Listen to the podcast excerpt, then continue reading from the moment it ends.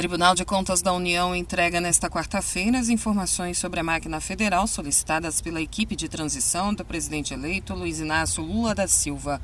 O anúncio foi feito pelo presidente em exercício do TCU, ministro Bruno Dantas, em resposta ao vice-presidente eleito Geraldo Alckmin, que coordena a equipe de transição.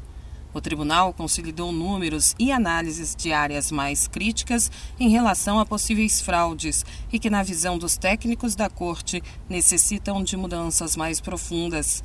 Foram identificadas falhas na gestão de diferentes ministérios de Jair Bolsonaro. O TCU também vai entregar informações atualizadas da situação das obras públicas em curso no país. A equipe de transição foi dividida em 31 grupos temáticos e utilizará os dados reunidos pelo TCU como uma das fontes para embasar relatórios com diagnósticos sobre cada área da máquina pública. A conclusão desses relatórios depende do envio de informações pelos ministérios do governo Bolsonaro, o que ainda não ocorreu.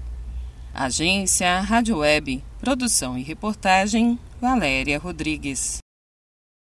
Lucky Land Casino asking people what's the weirdest place you've gotten lucky? Lucky? In line at the deli, I guess? Aha, in my dentist's office.